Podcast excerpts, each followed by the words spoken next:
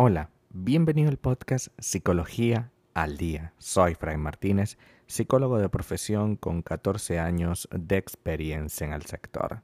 Como pudiste ver en el título de este episodio, hoy vamos a hablar cómo detectar el chantaje emocional en mi relación de pareja. La idea en la que se basa la creencia de que las relaciones eh, deberían ser de una manera u otra mantiene con una alta expectativa a la situación que estamos viviendo y evidentemente eh, puede llegar a ser, puede llegar a pervertir la relación, pueden aparecer cosas como el apego y el chantaje emocional como una forma de mantener el vínculo a pesar de que se ha roto o de que se está rompiendo. El chantaje emocional es un fenómeno en el que uno de los agentes comunicativos, es decir, uno de los de la pareja, ofrece información casi siempre manipulada para que el otro sienta la presión de tener la responsabilidad de no dañar a la primera persona.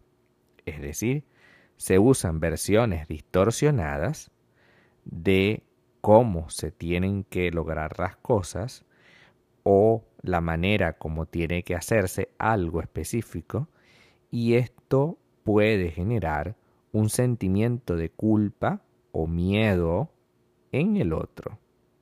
Se trata de algo que ha sido muy popular y que ha sido muy eh, construido en las relaciones, puesto que sirve para controlar todo lo que nosotros vivimos, ¿no? Y hoy vamos a hablar de algunas señales que son muy típicas de este tipo de circunstancias y que debes estar atento si de verdad quieres mejorar tu relación de pareja. Estas cosas no pueden seguir apareciendo. Primero, defiende que el problema de que sienta celos es de otra persona. Los problemas de celos, por ejemplo, son siempre de la persona que los experimenta. Los celos se basan en el miedo a que una persona rompa el vínculo por estar eh, necesitada de salir con otra. Y mucha de la manipulación emocional empieza con hacerte sentir culpable por algo que aún ni siquiera has hecho.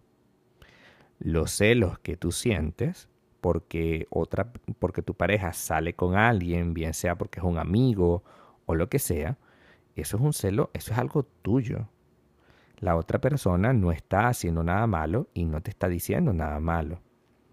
Incluso si llegas a romper con la relación, pues ¿por qué sentir celos por alguien que tampoco tiene control?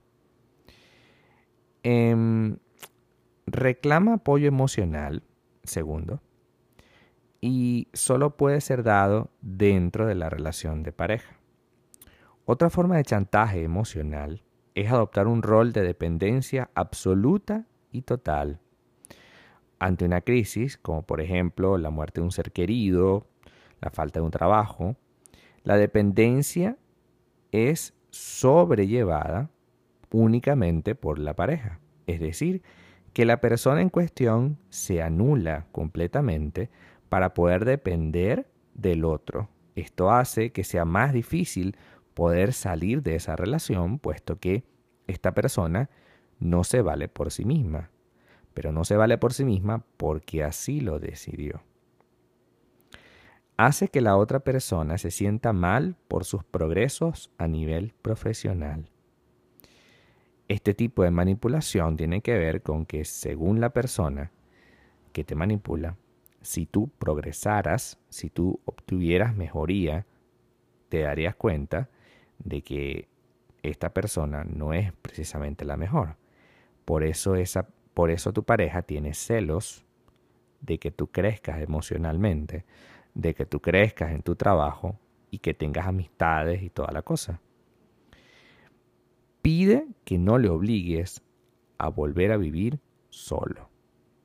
Esta es una manera de manipular para no romper con una relación de pareja a pesar de que seamos infelices consiste en presentar la experiencia de la soltería como un estilo de vida muy específico de la que es incapaz de volver a vivir, a pesar de que hay una variedad prácticamente infinita de maneras de no tener pareja estable y no tener que parecer que estoy en una cárcel, ¿no? Lo cierto de todo es que el mundo de la soltería no tiene por qué ser un espacio infeliz. Además, si tú te sientes incómodo con la relación, tienes todo el derecho a decir stop hasta que llegamos. Hacer reposar toda la responsabilidad de la crianza de los hijos a su pareja. Ahí empieza otro problema también, porque esta persona que te manipula decide que tú eres la única persona que puede tener la responsabilidad de criar y sostener el vínculo con los hijos. De tal manera de que si algo sale mal, es por tu culpa. Porque la idea de la manipulación siempre va a hacerte sentir culpa. Y una culpa que no solo es difícil de sacar, sino que también siempre está presente. No existe un momento en el que tú puedas decir, oye, mi pareja me está ayudando con tal cosa. No esta persona se hace un lado y te señala. Esa es una característica muy común.